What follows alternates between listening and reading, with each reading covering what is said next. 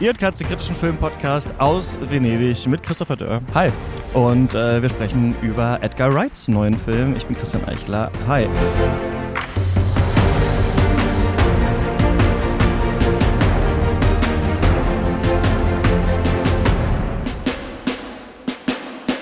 Und der Film heißt Last Night in Soho. Bevor wir dazu kommen, äh, Christopher, was geht? Wie geht's? Ach ja, soweit ganz gut. Das ist jetzt, glaube ich, der fünfte Tag auf dem Festival. Ich habe mich langsam so Fünfter ein bisschen... Tag, vierte Folge, ja. Ja, so ein bisschen eingelebt, sagen wir mal. Mich so langsam an die Begebenheiten von diesem Jahr gewöhnt. Ich war ja letztes Jahr schon mal da. Da haben wir uns kennengelernt, ja. Genau. Ja, und da war es doch sehr anders. Also es ist dieses Jahr geschätzt doch deutlich gehetzter, es ist deutlich schwerer an Vorstellungen zu kommen. Es, äh, man muss so ein bisschen nehmen, was man bekommt, was natürlich einerseits sehr enttäuschend sein kann, wenn man Filme sehen will, andererseits aber einem natürlich auch die Möglichkeit gibt, an Filme komplett unvoreingenommen ranzugehen, indem man eben einfach, ja, wie ich gerade gesagt habe, nimmt, was man bekommt und auf das Beste hofft. wirklich total andere Stimmung als beim letzten Mal, finde ich. Einerseits durch die Ticketsituation, dann dadurch, dass ich auch einfach schon einmal vorher in Venedig war. Man kennt so ein bisschen die Laufwege, äh, man weiß, wie es läuft. Aber auch total seltsam, weil alle US-amerikanischen Großproduktionen hier so auf den Anfang programmiert sind. Und das für mich eigentlich die Aufgabe war in den letzten Tagen, kriegst du die alle irgendwie geguckt? Kommst du irgendwo rein? Ich saß wirklich bei Spencer noch bis zur letzten Minute vor diesem Ticketsystem und dachte, Mhm. kriege ich noch einen Platz? Nein, es hat nicht mehr äh, funktioniert. Also der ist äh, mir entglitten, den Film konnte ich nicht. sehen. Hast du den gesehen? Nee, leider auch nicht. Ja. Mir ging es da ganz ähnlich wie dir. Ich saß da auch irgendwie alle zwei Minuten die Seite refresh, dann nochmal auf denselben neuen Tag klicken, dann nochmal, ja. Mhm, Man mhm. kennt das Problem, hat Ja. haben wahrscheinlich auch schon andere Leute bei dir beschrieben. Aber nee, Spencer hat leider, leider nicht funktioniert. Aber ja, mir, mir ging es da schon auch ähnlich, dass man einerseits so versucht hat, so die gewohnten Pfade aus dem letzten Jahr Mhm. fortzuführen. Und dann aber auch an allen Ecken und Enden gemerkt hat, so ja, aber ganz so läuft es dann eben doch nicht. Mhm. Ja, ja, genau. Man stößt dann doch immer mal so irgendwo ran. Dann wird einem am Einlass irgendwie das Essen abgenommen. Dann äh, irgendwie, weiß ich nicht, äh, kommt man irgendwo anders dann doch nicht rein. Ähm, oder verpasst dann fast den Film, weil sie so eng aneinander äh, gelegt sind, dass man aus Dune dann wirklich hetzen muss zum Vaporetto, um noch Last Night in Soho schauen zu können.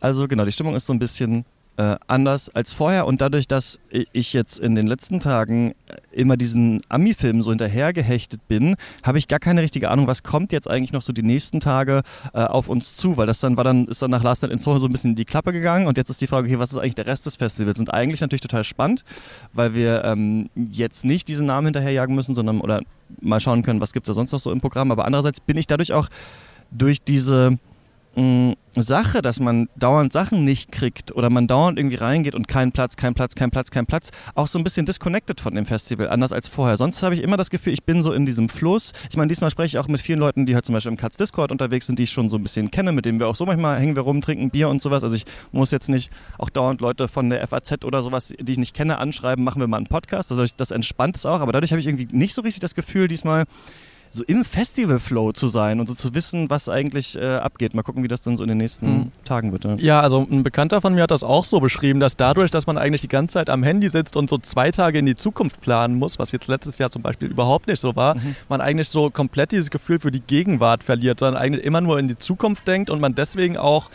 so ein bisschen das Gefühl hat, dass das Festival schon deutlich länger vorangeht, als es das eigentlich tut. Also ich war gestern so ein bisschen geschockt, als ich auf den Kalender gesehen habe und gemerkt habe, so, ey, morgen ist eigentlich erst Halbzeit. Mhm. So, das ist bestimmt auch was, was durch diesen Fakt, den du schon beschrieben hast, dass eben die ganzen US-Dinger jetzt durch sind, nochmal bestärkt wirkt. Ja. Also man hat es ja immer so im Kopf, dass das dann irgendwie so ein großes Finale gibt oder so, aber das scheint hier dann doch schon stark nach vorne gezogen zu sein. Außer vielleicht man betrachtet äh, Halloween Kills als großes Finale. Ob man Und das Ridley tut. Scott's The äh, Last Duel. Ja, das oh ja, wir ich, dann ich kann es kaum erwarten. Das, ist dann wir wirklich sehen. unser- Ich ja. habe übrigens ein Ticket für Halloween Kills und weißt du warum? Ich bin gestern, nach dem- nachdem wir hier über Dune geredet haben, dann einfach nach Hause gefahren, weil ich war einfach auch irgendwie fertig, so ein bisschen mit den Nerven und dem Hin- und Hergehetze und sowas und bin einfach straight um acht einfach eingeschlafen und dann zufällig wirklich morgens um sechs aufgewacht und dann dachte ich, was machst du denn jetzt? Jetzt bist du irgendwie wach und dann dachte ich, ah, du hast ja noch nie den Dune von äh, David Lynch gesehen. Ich hatte den ja damals für unser Special nicht geguckt, weil ich dachte, mein erster Erstkontakt mit Dune äh, sollte nie Villeneuve werden. Dann habe ich angefangen, Dune zu gucken und so ein bisschen im Discord rumgeschrieben und gesehen, du bist auch wach. Und daran habe ich dann gesehen, ah, du bist wach, weil man jetzt wieder buchen kann. Und dann bin ich einfach nur aus Scheiß auf diese Ticketseite, habe gesehen, aha, Halloween Kills und dann war wirklich noch ein Platz frei und den habe ich jetzt. Und jetzt sitze ich halt äh, in diesem Film. Ja. Äh, nee, ich bin tatsächlich deswegen wach gewesen, weil wir ein sehr frühes Vaporetto äh, genommen haben, um hier auf den Lido zu kommen. Da es ja in den vergangenen Tagen so die Erfahrung gab, dass man teilweise Filme nicht bekommen hat, da man quasi sich darauf verlassen hat, in das erstbeste Vaporetto mhm. zu kommen, um dann in den Film zu hechten. Und das hat äh, bei mir bei Card Counter zum Beispiel nicht geklappt. Bei vielen Leuten war es die Dune-Premiere. Mhm. Und dementsprechend sind da Leute jetzt so ein bisschen die gebrannten Kinder und äh, versuchen immer weiter im Voraus hier auf dem Lido zu landen, äh, um auch sicher zu gehen, dass man den Film sehen kann was jetzt heute natürlich nochmal ein bisschen relevanter war, weil wäre schon ungünstig hier zu sitzen und ja. über den Film zu reden, wenn man ihn nicht gesehen hat. Aber das kann man ja vielleicht auch so ein bisschen als Überleitung nehmen, um äh, so langsam auf Last Night in Soho zu kommen. Äh, Denke ich auch. Die hohe Journalie äh, wohnt auf dem Lido selbst, ne, was natürlich äh, angenehm ist, weil man direkt ins Kino laufen kann, aber man hat natürlich nicht dieses coole Erlebnis, was wirklich einfach jedes Mal wieder gigantisch ist, dass man da an diesen äh, Inseln durch die Bucht halt fährt und weiß, ich, ich muss jetzt zum Kino, ich muss zum Casino, lassen Sie mich durch. Äh, das ist ganz schön. Eine Sache noch, bevor wir zu Last Night in Soul kommen, bitte nochmal deine Meinung zu Dune. Yannick und ich waren gestern äh, gespaltener Meinung, ich war nicht so sonderlich begeistert. Yannick eigentlich äh, schon. Wie hast du es erlebt? Ich stehe da so irgendwo zwischen euch beiden, würde ich mal sagen. Also, ich fand ihn okay und man kann ihn bestimmt auch sehen und ich war nicht so gelangweilt von ihm, als dass ich ihn mir nicht auch nochmal ansehen würde, wenn mhm. mich jetzt irgendein Bekannter fragen will, so, ey, hast du Lust? Aber ich war doch schon sehr ernüchtert, ernüchtert, ähnlich wie der Film eben auch ein sehr nüchterner ist und so einen sehr distanzierten Blick auf dieses ganze Geschehen wirft und das ein Blick ist, den man schon irgendwie verargumentieren kann, indem man sagt, es geht hier vielleicht so, so ein bisschen darum, einen selbst in die Position von so einem Monarchen zu äh, versetzen, mhm. der dabei zusieht, wie eben diese kleinen und bedeutungslosen Menschen hier fallen oder auch nicht fallen oder brillieren. Das dürft ihr dann selbst herausfinden. Aber es war dann eben doch so distanziert, dass ich da sehr wenig herausziehen konnte. Also die also es, es war irgendwie so sehr klinisch, sehr rein, wie man das vielleicht auch von Villeneuve kennt. Du wirst dich ja vielleicht noch ein bisschen besser auskennen, wenn du gerade das Special gemacht hast. Bei mir ist das alles schon ein bisschen her. Aber wenn es Schmerz geben sollte, habe ich nie gefühlt, dass hier irgendjemand leidet. Ich, wenn irgendjemand traurig ist, habe ich nie auch nur ansatzweise irgendeine Form von Mitgefühl empfunden oder so. Und wenn das wirklich ist, was hier erzeugt werden soll, also diese ganz kalte Sicht auf das Geschehen, dann kann ich attestieren, dass das gelungen ist aber würde eben einfach sagen, dass das, das dann eben doch ein, eine Sicht ist, die mir nicht so wahnsinnig viel gegeben hat.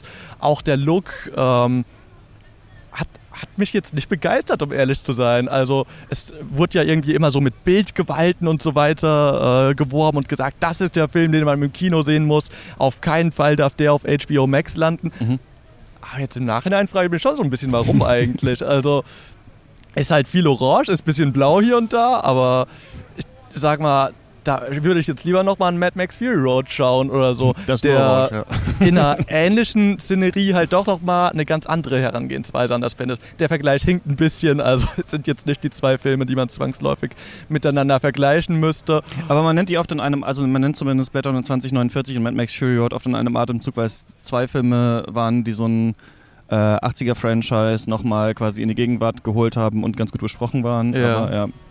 Und es scheint nochmal diesen Event-Charakter wahrscheinlich jetzt zu haben. Ja, ich fand interessant, ich habe jetzt den Lynch-Film äh, nochmal äh, zum ersten Mal gesehen und ich fand total spannend, wie stark die sich ähneln beide. Also ich äh, war eben mit dieser Dune-Welt und Story eben nicht vertraut und habe sie dann jetzt ja ein zweites Mal gesehen und dann schon den Teil, der ja quasi dann erst im zweiten äh, Villeneuve-Film kommt. Und das sind ja wirklich Szenen eins zu eins äh, gleich in diesen beiden Filmen. Also ähm, Gespräche total ähnlich. Äh, also man sieht richtig, dass das, was Villeneuve rausgenommen hat, scheinbar auch das ist, was, was Lynch äh, da so in den, in den Mittelpunkt gestellt hat. Und in beiden geht es eben nicht viel um Politik, also nicht viel um diese ähm, äh, Ränkespiele. Aber wenn man sich nochmal durchliest, das, was ich jetzt auch gemacht habe und Videos und dazu anschaut, so was passiert in den späteren Büchern von Dune, worum geht es eigentlich, diese messianische Geschichte, der heilige Krieg, die dieser Orden, Orden der Bene Gesserit, die versuchen, diese äh, das auch zu steuern irgendwie oder beziehungsweise auch ja religiösen Fundamentalismus auch ja zu steuern, zu kreieren und sowas über auch Jahrzehnte hinweg. Das ist alles sehr spannend.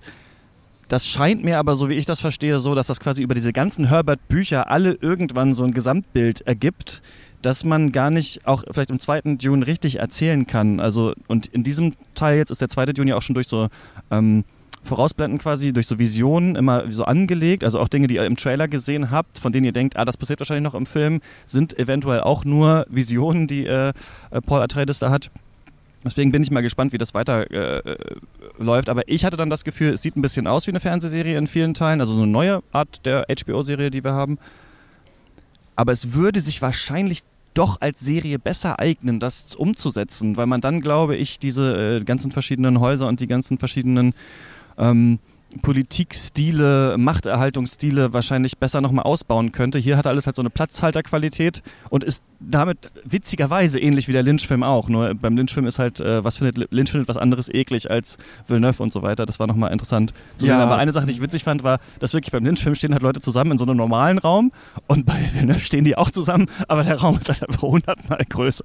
So, das ist immer so ein Unterschied, den ich ganz witzig fand. Ja, ja also gerade so dieses Format des ewigen Versprechens, was dieser Film ja wirklich macht. Also man hat wirklich zu großen Teilen das Gefühl, man schaut hier eigentlich die ganze Zeit Trailer, die aneinandergereiht mhm. werden. Wird vielleicht auch wirklich besser zu so einer Serie passen, wo ja dieses Format des Cliffhangers ja doch schon fast eine Konvention ist, beziehungsweise früher Konvention war, als es heute ja. vielleicht ist.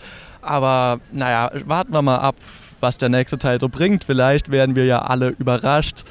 Ich habe aber das Gefühl, dass wenn tendenziell eher auf die nicht ganz so gute Art und Weise.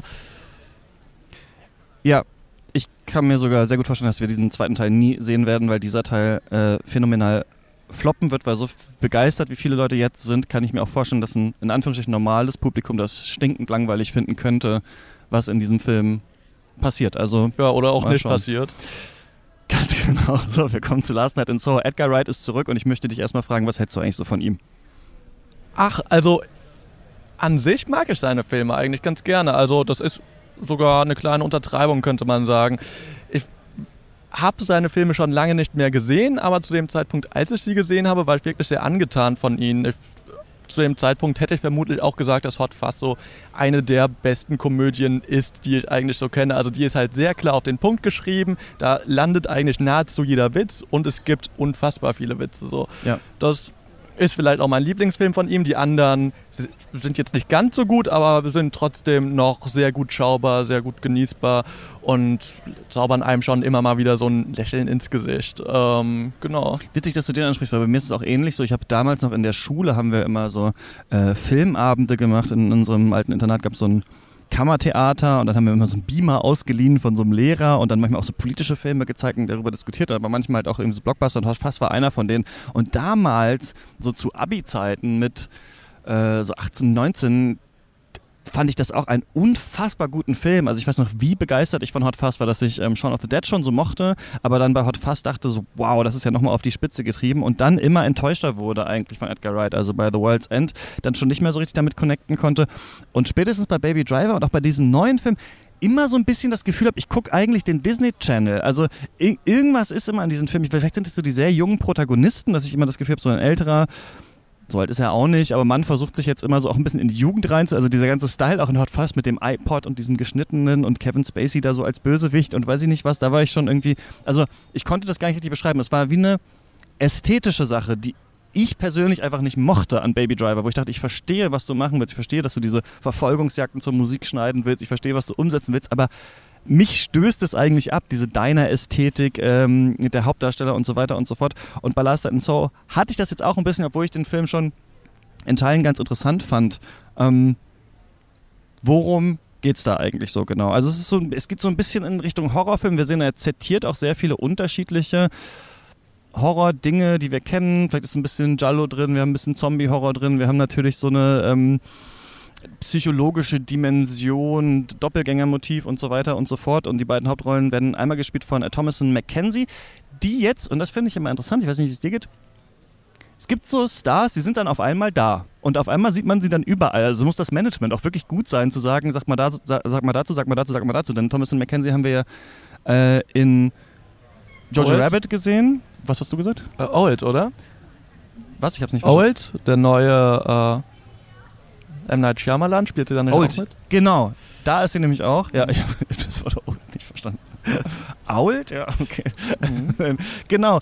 Und dann dachte ich nämlich auch so, weißt du, okay, Jojo Rabbit, Old, dann spielt sie in The Power of the Dog, eine der Haushälterinnen oder so die Gehilfin da, davon, die man nur ganz, ganz wenig sieht. Und dann sehen wir sie jetzt eben auch hier. Also sie hat gerade auch so ein bisschen einen Lauf und sie ist eine Also spielt in der Jetztzeit, obwohl es sehr eher 80er Retro-Netflix aussieht. Also da muss ich schon vorher auch sagen, ich hasse diesen Look, wie dieser Film an sich aussieht, aber er macht schon damit auch interessante Sachen. Ähm, sie ist in London in Soho und beginnt an äh, Modedesign zu studieren. Sie kommt also so ein bisschen natürlich vom Land und äh, aus, der, aus der kleinen Stadt. Sie designt selber. Sie ist so ein bisschen das Nesthäkchen und äh, trifft dann natürlich da am College auf so ein bisschen ja, so fiese äh, Kommilitonen von ihr, die sich so ein bisschen lustig machen, die sie dann in der ersten Nacht direkt rausholen, dann soll sie da irgendwie mit denen saufen und dann ziehen die äh, Speed auf dem Klo und so weiter und dann äh, geht die Party so ab und sie wird immer so ein bisschen, also hat da so eine, die sehr intrigant ist und ihr eigentlich nichts Gutes möchte. Und deswegen zieht sie aus diesem Studentenwohnheim, mit der wohnt sie nämlich eigentlich aus dem Zimmer zusammen aus und in so ein, ja, Zimmer zur Miete bei einer älteren Frau. Und dieses Zimmer hat scheinbar so eine Art magische Qualität oder sowas, denn sie legt sich dann eines Nachts schlafen und träumt sich auf einmal zurück in die 60er Jahre. Sie ist eh sehr angetan von den 60ern, sie hört ganz viel äh, Musik aus den 60s, weil ihre Oma das immer gespielt hat. Sie ähm, designt die Kleider so ein bisschen so in diesem Stil und sie wird dann in diesen Träumen, in dieser Nachtwelt, in dieser Spiegelwelt, in die sie geht, äh, zu Anya Taylor-Joys Charakter, die so eine junge Sängerin ist und irgendwie groß rauskommen will da in den äh, Bars und äh, Clubs der Stadt und dann einen Mann kennenlernt, in den sie sich erst verliebt, aber der dann so ein bisschen so eine Art äh, Pimp wird und sie so ja auf den auf dem Pfad der Prostitution auf einmal geht und ähm, ja von ekelhaften Männern bedrängt wird. Also dieser Film hat auch so ein ganz klares, so ein ekelhaftes äh, Männerbild und es wird dann zu so einer Art MeToo, feministischem Rache-Thriller und ja, damit habe ich jetzt viel darüber geredet. Wie fandest du das so? Ähm, also ich habe vorhin auf Twitter geschrieben, äh, Last Night in Solala.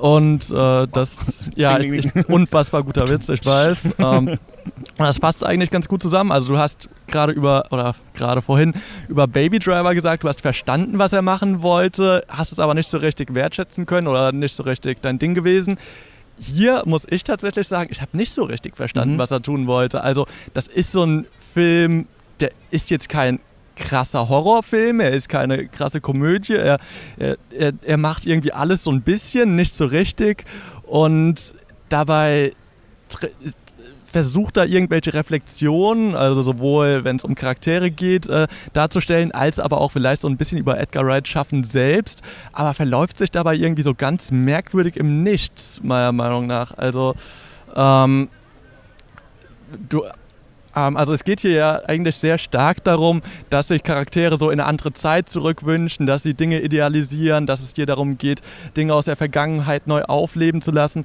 Und das ist ja eigentlich was, was Edgar Wright in seinen bisherigen Filmen also auch immer getan hat. Mhm. Aber nun ist es so, dass das in dem Film natürlich einen nicht ganz so guten Turn nimmt und das Ganze langsam, wie du schon beschrieben hast, immer schlimmer wird. Nur, also und ohne jetzt zu viel vorwegnehmen zu wollen, bin ich mir dann am Ende doch sehr unsicher gewesen, wo das Ganze denn jetzt am Ende hin will. Also es geht hier natürlich auch wieder sehr viel um Referenzen im Horrorbereich, aber das ist wieder mal eine dieser Filme, bei denen ich für mich gemerkt habe, so Referenzen, Anspielungen an sich haben keinen Selbstwert. Da muss halt irgendwas damit gemacht werden. Und mhm. der ist hier in meinen Augen ganz oft verloren gegangen eigentlich. Also man merkt schon, wie du auch beschrieben hast, so es, es werden hier auf Dinge angespielt, es werden Tropen einfach teilweise wiederverwendet, aber im Gegensatz zu Hot Fuzz, wo ich beschrieben habe, dass es eben Setup und Punchline gibt, hat man hier ganz oft das Gefühl, dass eigentlich das Setup schon die Punchline sein soll. Dass die Punchline kommt, aber es ist eigentlich nur, ja, es ist, es ist, es wurde eigentlich nicht aufgebaut, ja. Ja. Also wir sehen dann so, dass sie diese Vision von diesen Männern zum Beispiel verfolgen und man merkt dann, das ist irgendwie ein Horrorelement, aber ja, so ganz korrespondiert es vielleicht nicht mit dem Rest des Films. Ich fand erstmal interessant, dass der Film ja eine Rückspiegelung auf die 60er sein soll, aber selber eher so einen 80er-Look hat. Also es geht dann viel um Neonfarben, Neonlicht. Es ist diese mittlerweile recht so typische Serienästhetik auch, die wir haben. Also viele Großaufnahmen, viele, also die Unterstellung ist ja, und ich glaube, das stimmt ja sogar auch, dass die Netflix-Sachen meistens so gemacht werden, damit man die gut auf dem Handy noch erkennen kann, wer steht wo im Raum und wer sagt was. Und in dieser, diesem Stil ist es hier auch. Edgar Wright gilt ja als jemand, der vor allem auch durch die Form sehr viel äh, vermitteln kann und der vor allem sehr spielerisch damit umgeht. Ich finde, wir haben hier ein paar Szenen, die auch beeindruckend sind. Also gerade wenn sich ähm, Thomas McKenzie und Anna Taylor-Joy am Anfang so annähern und wir dann sehen, die eine ist nur im Spiegel, die Reflexion der anderen. Dann haben wir so eine tolle Tanzszene, äh, wo dann immer wieder die, der andere Charakter Charakter reingewirbelt wird und sowas. Das ist irgendwie interessant gemacht, finde ich so. Wir haben ganz oft dieses Motiv des Spiegels. Jemand greift durch einen Spiegel durch, jemand zerstört den Spiegel. Äh, auf einmal Dielen, Boden wird auf einmal zu Glas und eine Hand greift durch und sowas. Also man sieht schon, dass er so äh, thematisch, ästhetisch so ein paar Ideen sich genommen hat und wir dann merken, dass Edgar Wright in so einer Art auch wirklich überlegt, wie können wir dieses Spiegelmotiv noch weiterdenken, was können wir damit machen.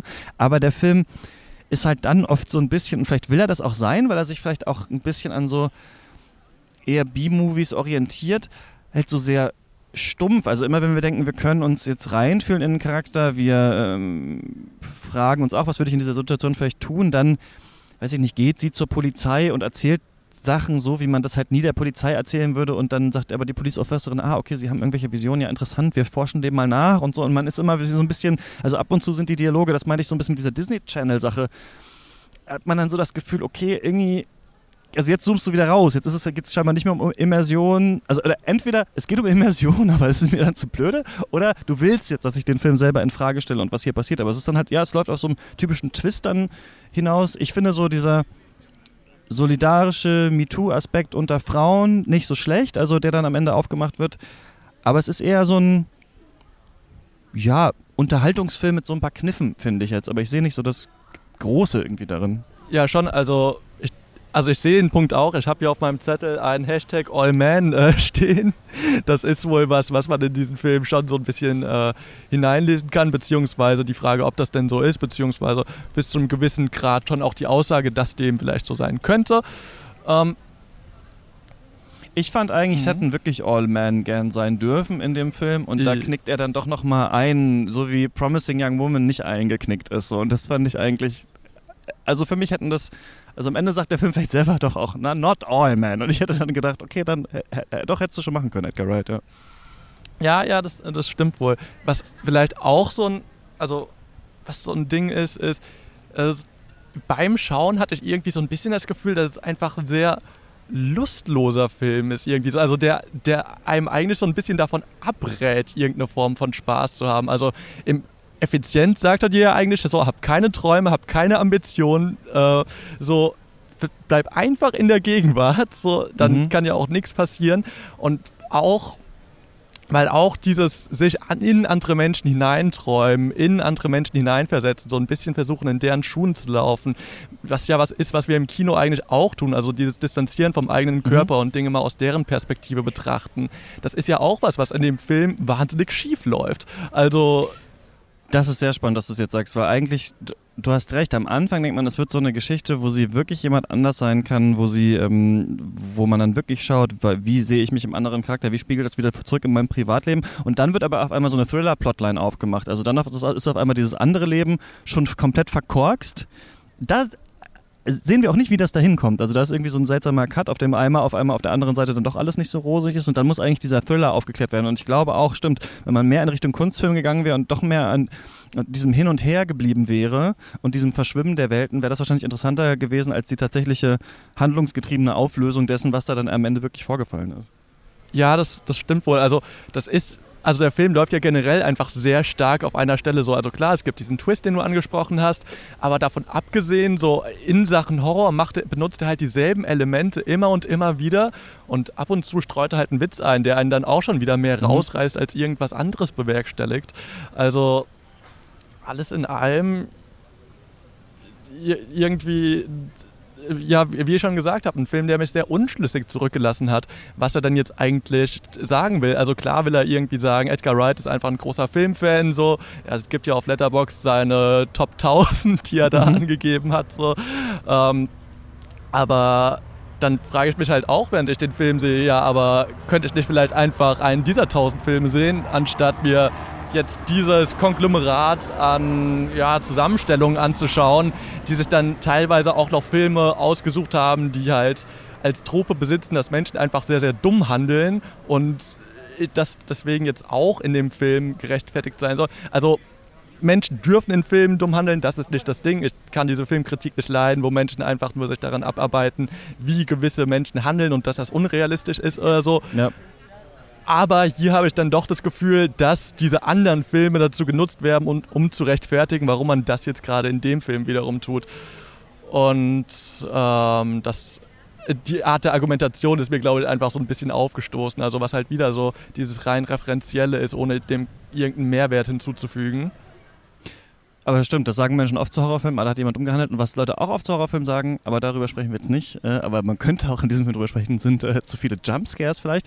Aber ähm, du, ich glaube, du triffst aber da für mich einen Punkt und der ist, ich kaufe Edgar Wright beides nicht so richtig ab. Ich kaufe ihm in der Referenz nicht so richtig ab, dass er jetzt wirklich etwas damit anstellen kann, dass er wirklich jetzt diese Elemente nimmt, um etwas Bestimmtes zu zeigen. Und ich glaube ihm aber auch nie so richtig diese Gegenwärtigkeit, die Jugend, die immer versucht wird darzustellen, zumindest in Baby Driver und in diesem Film. Ich habe das Gefühl, er ist auf so einem Trip, in dem er sagt, okay, wir machen jetzt nochmal so einen richtigen Getaway Driver, alten Thriller aus den 60er, 70ern, aber eben mit einer jüngeren Person, die irgendwie ein iPod drin hat. Und dann habe ich immer das Gefühl, diese Zwischenwelt, die er generiert, jemand hat ein iPod, aber sitzt in so einem American Diner. Diese Sachen, bei mir landet das nie irgendwo so richtig. Ich habe einerseits das Gefühl, ich, ich sehe Jugend nicht so, wie er das da beschreibt. Und auch hier habe ich so ein bisschen gedacht, die reden dann zwar über die Kardashians, aber es wirkt ein bisschen in den Mund gelegt. Und äh, andererseits finde ich auch diese rückgriffigen, äh, rückgreifenden Elemente auch nicht so super spannend. Ja. Aber ich war schon mhm. da auf jeden Fall unterhalten und fand den, äh, also ich habe den halt wirklich aus Dune raus, direkt in den rein. Äh, das war halt auch nochmal was anderes, ja. Da hat er immerhin Emotionen und äh, Farben, was man ja, also, was bei Dune nicht gab. Ohne da jetzt zu weit drauf einzugehen, aber in dem Ende kann man, glaube ich, schon was erkennen, wie eben das, was du gerade beschrieben hast, Edgar Wright in seinen eigenen Filmen sieht. Also ähm, da, ja, ich werde jetzt nicht genauer drauf eingehen. Die allermeisten, die das Podcast hören, werden den Film ja noch nicht gesehen haben.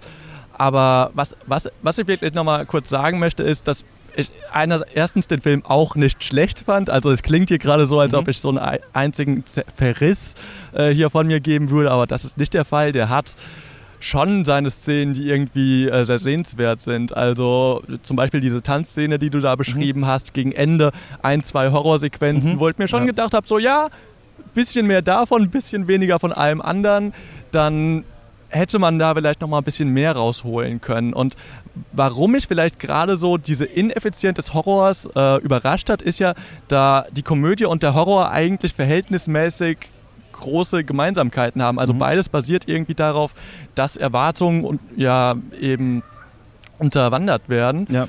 Und das ist dann eben aber leider im Kontrast zu anderen Filmen von ihm ein Film, dem dieses Unterwandern einfach nicht gelingt. Und da frage ich mich dann so ein bisschen so, okay, habe ich jetzt einfach zu wenig deiner Top 1000 gesehen, um diese Unterwanderung verstehen zu können? Sind das gerade einfach Anspielungen, die ich nicht verstehe? Oder ist der Film einfach blöd? Ja, wir haben mit Christoph Dovitsch in unserer äh, Denis Villeneuve, in unserem Special, ähm, über Enemy geredet, über den Film. Und da meinte Christoph so, ja, er findet, das ist aber so ein bisschen wie Baby's First Lynch. Und da haben wir dann so ein bisschen geredet, braucht es denn solche Filme? Also braucht es solche Filme, die so sind? Und das habe ich auch mal das Gefühl, dass wir Edgar Wright machen. Edgar Wright will jetzt mal sagen, na guckt euch doch mal auch mal einen Jallo an und so. Guckt jetzt erstmal meinen Film und dann könnt ihr auch mal einen Jallo gucken. Und dann denkt man immer so, ja, dann gucken wir vielleicht einfach direkt Suspiria und lassen einfach deinen Film aus. Aber also ich verstehe, warum, dass man diese Brückenfilme äh, baut. Aber es hat halt immer diesen, so ein bisschen diesen Schulcharakter. Der Lehrer kommt jetzt rein und sagt so, wir gucken jetzt mal Baby Driver. Äh, das ist doch cool, das ist doch hier mit iPods und so. Aber ich, ich, äh, ja, ich, ich, ich wage auch anzuzweifeln, dass das bei den Menschen, die sowas überhaupt nicht schauen, so richtig funktioniert. Das ist die Frage. Aber immerhin kann man nicht abstreiten, und das dachte ich auch schon vorher und das dachte ich auch nach diesem Film, dass Edgar Wright einfach ein interessanter Regisseur ist, der trotzdem jetzt hier im Festival einen Film abliefert, den man so jetzt nicht von jemandem anderen erwartet hätte oder sowas. Die Frage ist halt, wie gut es ihm dann am Ende äh, gelingt. Hast du sonst noch irgendwas äh, gesehen, was wir vielleicht noch nicht in der Sendung hatten oder so? Ähm, du hast also natürlich jetzt nicht alle Folgen gehört, mhm. aber ich kann dir sagen, ob, ich, ob wir schon mal darüber geredet haben oder nicht. Ja, also was, ich, was bisher so ein bisschen äh, mein Highlight des Festivals ist, ist ein Film namens A Plain Tomps. Ich kann kein Französisch, in dem Sinne, Entschuldigung für die vermutlich grauenvolle Aussprache. Auf Englisch heißt der Ganze Fulltime. Auf Letterbox findet ihr das Ganze auch unter dem Titel, nur halt äh, Full und Time auseinandergeschrieben. Keine Ahnung, ob das normal so ist. Wie dem auch sei, äh, dort geht es um eine alleinerziehende Mutter, die so ja gut außerhalb von Frankreich wohnt, äh, von Paris wohnt, dort aber eben als Hotelmanagerin arbeitet und die Reinigungskräfte koordiniert und äh, zugleich eben ihren äh, Job als Mutter irgendwie auf die Reihe bekommen mhm. Muss. Das wird zu Beginn in wahnsinnig schnellen Montagen erzählt, die auch irgendwie mit einem sehr treibenden Score untermalt sind, was einfach irgendwie erstmal eine wahnsinnig immersive Wirkung hat. Mhm. Und dann entfaltet sich dieser Film so langsam, indem man eben merkt, sie, wie, die Bahn streikt. Wie soll sie jetzt noch nach Paris kommen? Das ist ja der aktuellste Film. der aktuellste. ja, mal sehen, wie wir hier aus äh, Venedig Aufmacher, zurückkommen. Den wir, den, wir, ähm, den wir haben, ja. Genau. Und so strickt sich das dann immer weiter. Also sie muss dann irgendwie Mitfahrgelegenheiten buchen, sie muss gleichzeitig mit dem Vater der Kinder telefonieren und Alimente einfordern, sie muss zu einem anderen Jobinterview, aber kann eben wieder nicht auf die Bahn zurückgreifen und kann eigentlich auch keine Auszeit von ihrem jetzigen Job nehmen. Und das Ganze ist eine einzige Hetze durch Paris. Äh, ja, die äh, mich sehr mitgenommen hat. Zeigt das so ein bisschen quasi, wie im, was man ja manchmal Leute vergessen, dass im Prekariat immer alles so auf der Kippe steht. Also das quasi so, du machst es jetzt, du hast den Job, du struggles und so weiter und dann streikt halt die Bahn und dann sind andere Leute, sagen halt, ja, dann fährt man halt mal mit dem Auto oder dann bucht man halt äh, den, den Termin um oder sowas und bei ihr ist es halt so, ja, nee, sie muss da aber hinkommen, sie muss äh, zum, zum Arbeitsinterview und sowas und auf ja, einmal nur durch ein so ein Ding gerät alles ins Rollen. Ja, genau. Also das sagt man ja auch auf Twitter immer ganz gerne so, ja, man soll doch jetzt mal sich solidarisch mit den äh, LokführerInnen mhm. zeigen oder so, was man natürlich auch tun sollte, ja. keine Frage. Aber dabei vergisst man dann doch auch mal ganz gerne, dass es vielleicht Menschen geht, deren Existenz oder deren Existenz der Familie vielleicht auch davon abhängt, dass sie irgendwie zu ihrem Job kommen oder so. Ja. Und dann muss man wahrscheinlich, genau, solche Sachen müssen dann natürlich systemisch geklärt werden. Das heißt ja dann nicht, dass, äh, also da müsste ja theoretisch einfach der Arbeitgeber sagen, ja klar, dann äh, bleibt zu Hause und das, weil sie wahrscheinlich ganz unten steht, geht das nicht. Ja, genau, also ist bei ihr eben leider keine Option. Ist es ein wütender Film? Ist es so ein Film, der einen, weiß ich nicht, so ein bisschen hoffnungslos zurücklässt? Ja, so ein bisschen. Hat er eine Lösung anzubieten? Kommt die Revolution am Ende? Äh, nee, das leider nicht. Äh, die lässt auf sich warten. Also es gibt ein Ende, das einem so ein bisschen Hoffnung schenkt, aber eben nur im konkreten Einzelfall dieser Familie und nicht was die was gesamtgesellschaftliche Probleme angeht. Mhm. Ich merke jetzt so, ne, wenn ich, das passiert ja jetzt auf so Festivals, dass mir dann Leute von Filmen erzählen, die ich nicht gesehen habe. Was ja eine Situation ist, die ja viele haben, die den Podcast hören, weil sie keinen dieser Filme gesehen haben und ich merke dann immer, wie ich dann so echt Schwierigkeiten habe, mir vorzustellen, wie der Film ist, wenn jemand den beschreibt und dann, also ich kann mit euch jetzt da draußen mitfühlen. Ich verstehe jetzt, wie es ist. Ähm, man hat so ein Bild, aber kein richtiges. Ja, ja tut mir leid. Äh. das liegt nicht an dir, es ist einfach, glaube ich, so, ja. Äh, aber es klingt auf jeden Fall, äh, klingt auf jeden Fall spannend. Eric Gravel heißt der ähm, Regisseur. Ah, gut, da, ah, ja. Oder Eric Gravel, falls er so ausgesprochen wird. Ich habe nicht den leisesten Schimmer. Genau, dann habe ich noch einen Film gesehen namens äh, ich weiß nicht mal, was für eine Sprache das ist. Ich nenne ihn jetzt einfach mal Trenches. Mhm. Äh, es geht um Schützengräben und zwar um die Schützengräben der Ukraine. Und das ist ein Dokumentarfilm und wenn ich ganz ehrlich sein soll, ein Dokumentarfilm, der jetzt nicht mal wahnsinnig viel interessanten Inhalt bietet, wenn man ganz ehrlich sein soll.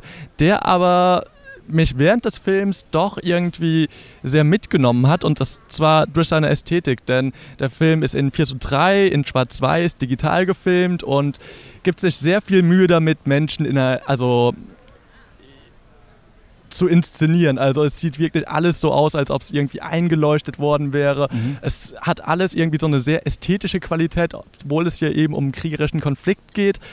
Und währenddessen war ich mir nie, also um das kurz zu erklären, ich nehme hier wirklich alle Filme, die irgendwie gehen und informiere mich davor nicht großartig darüber. Mhm. Deswegen, ich wusste nicht, ob das ein Dokumentarfilm oder ein Spielfilm ist. Und ich habe es auch erst während des Abspanns erfahren, als eben keine SchauspielerInnen genannt wurden. Mhm. Und das ist eben so ein Film, der mir dann einfach nochmal so gewisse Denkprozesse eröffnet hat, so wie wird Authentizität erzeugt, beziehungsweise in Dokumentation ermittelt, ab was für einem Zeitpunkt halte ich Dinge für inszeniert, was sind das für Denkprozesse, die da während dem Schauen eigentlich so selbst stattfinden, so vielleicht auch so ein bisschen eine Reflexion darüber, was man jetzt eigentlich auf Festivals schaut, weil auf einem Festival könnte man sich dann auf einmal doch vorstellen, dass die halt einfach in einem Spielfilm belanglose Szenen von der Front gezeigt mhm. werden, während man das im konventionellen Kino jetzt vielleicht weniger erwarten würde. Es fällt mir schwer, eine konkrete Empfehlung für den Film rauszuhauen, aber es war doch auf jeden Fall ein sehr interessantes Seherlebnis. Und als letztes vielleicht noch ganz kurz äh, den Kurzfilm von Tsai Ming Liang. Äh, wie hieß ah, er denn? Ah, du hast ihn gesehen. Ja. ja. Der ist mir, der ist, wurde irgendwie nur einmal gezeigt oder sowas. Ne? Wir machen hier immer mhm. Werbetrommel für äh, Tsai Ming Liang, spätestens äh, seit Days. Genau, The Night heißt er einfach. Und um das kurz zu kontextualisieren, also es stimmt, ihr macht immer schön die Werbetrommel für Tsai Ming Liang an. Und ich bin jemand, bei dem diese Werbetrommel nie so richtig angeschlagen hat. Also ich habe mir so zwei, drei Filme von ihm angeschaut und habe immer verstanden, was so sein mhm. Ding ist und verstehe auch total die äh, Faszination, die er so mit sich mitbringt. Aber auf mich hat das irgendwie nie so eine Wirkung gehabt, was bestimmt auch mit meinem Setup zu Hause zusammenhängt. Mhm. Also ich schaue das halt irgendwie auf so einem alten Fernseher und vielleicht besitze ich da einfach nicht die Disziplin dazu, dann wirklich gebannt auf diesen Fernseher zu schauen und das einfach auf mich wirken zu lassen. Mhm. Und das ist ein Effekt, den dieser Kurzfilm jetzt auf mich gehabt hat. Und das äh, sagt mir dann vielleicht doch so ein bisschen, ja, es ist. Was sagt es dir? Ist es die Kinoerfahrung, die einen dann band? Du ja, genau. es nur als Kurzfilm? Nein, nein, also ich glaube nicht, dass das am Format des Kurzfilms liegt. Ja. Ich glaube schon, dass es wirklich einfach eine Frage der Umstände ist, in denen man sich sowas anschaut. Es gibt sicherlich auch Menschen, die da so offen sind, sich das einfach so am Stück zu Hause beim offenen Fenster am Fernseher anzuschauen oder so. Ja. Ich gehöre wohl in dem konkreten Fall leider nicht dazu, was ich sehr bedauernswert finde. Aber während man da eben einfach nur Menschen in der Nacht sieht, während sie auf den Bus warten, während sie an Kreuzungen stehen, während Autos vorbeifahren, ähm, und man sich dann doch so und sich dann doch so Fragenprozesse im Kopf zu bilden beginnen. So wissen diese Menschen, dass sie gefilmt werden, sind da Schauspieler oder nicht? Ähm, gibt es hier so etwas wie einen Protagonisten, äh, beziehungsweise desto länger dann eine Einstellung gezeigt wird, desto mehr beginnt man dann auch, sich auf einzelne Menschen zu konzentrieren, nur um dann festzustellen, so, ach, da drüben gibt es ja auch jemanden und niemand von denen macht irgendwas wirklich Relevantes oder mhm. so, aber es startet eben doch einfach Denkprozesse, die man so im konventionellen Kino eher selten sieht und das ist auf jeden Fall etwas, was ich sehr begrüße. Ja, spannend. Ich schaue mal, ob ich ihn auch noch gucken kann, denn ich glaube, er kommt, tröpfelt dann am Ende des Festivals nochmal ja, ja, der kommt bei uns äh, herein. Cool. Dann haben wir soweit, glaube ich, alles besprochen, außer wir haben noch gar nicht gesagt, was du eigentlich sonst noch so machst, denn du hast ähm, auch einen Podcast. Das ist Monday. Ja, Moby Monday ist ein Podcast, den finde ich auf Spotify, Apple Podcast und wo man sonst so Podcasts hört. Und da äh, rede ich mit meinem Podcastpartner Florian Tromke, der hier auch irgendwo rumtrudelt. Ja. Ähm, ja, einmal die Woche, jeden Montag, über einen Film, der gerade auf Mobi verfügbar ist. Wir sind da relativ wahllos in unserer Wahl, also was uns gerade anlacht. Ja. Da reden wir dann drüber. Die Folgen gehen nicht allzu lang, also meistens so 20 Minuten, mhm. halbe Stunde. Ist meistens eher so ein Ersteindruck mit ein paar theoretischen Hintergedanken, mhm. die halt gerade so vorhanden sind. Und ja, wenn ihr wollt, könnt ihr da gerne mal vorbeischauen. Folgt da rein, genau. Vielleicht auch ganz gut, um selber so ein bisschen den Überblick über alles äh, zu haben, was so beim Movie läuft, wenn man wieder nicht weiß, was man schauen soll. Genau. Ursprünglich ist das Ganze ein Podcast des Medienblogs Dispositivs der Uni Bayreuth. Mhm. Der ist aktuell leider nicht zu erreichen, aber in einem Monat oder so könnt ihr gerne mal auf dispositiv.uni-bayreuth.de gehen und dann ist die auch ganz bestimmt wieder online. Jetzt, hoffe ich zumindest ja, mal. Jetzt den Handywecker einprogrammieren, so wie wir uns ja alle äh, Spielzeiten der Filme einprogrammieren mir und dann klingelt immer der Wecker, oh, jetzt Tickets buchen. Wahrscheinlich müssen wir jetzt auch Christoph, wir haben gar keine Zeit. Wir müssen jetzt wieder ans Handy und müssen äh, Tickets für Filme buchen, weißt ja, du? Ja, so sieht's aus. So sieht's aus. Deswegen Schlimm. können wir leider nicht weiterreden. Ähm, ach so, doch, eine Sache noch. Ich bin nicht ganz sicher, ob jetzt die nächsten Tage eine Folge kommt. Ich werde mal so schauen. Eventuell gibt's jetzt eine kleine Pause in dem Podcast und wir hören uns erst so Mittwoch, Donnerstag oder sowas wieder. Kann aber auch sein, dass ich morgen doch noch spontan wen kriege. Denn ähm, einen Tag Pause mache ich auf jeden Fall auch selber vom Festival, deswegen ähm, seid ihr vorgewarnt. Aber auf jeden Fall ist es jetzt nicht die letzte Folge aus Venedig, sondern es kommen noch welche, aber welche und wann, das äh, ist noch nicht so ganz klar. Dann bis zur nächsten Folge hier vom Lido. Ciao. Ciao.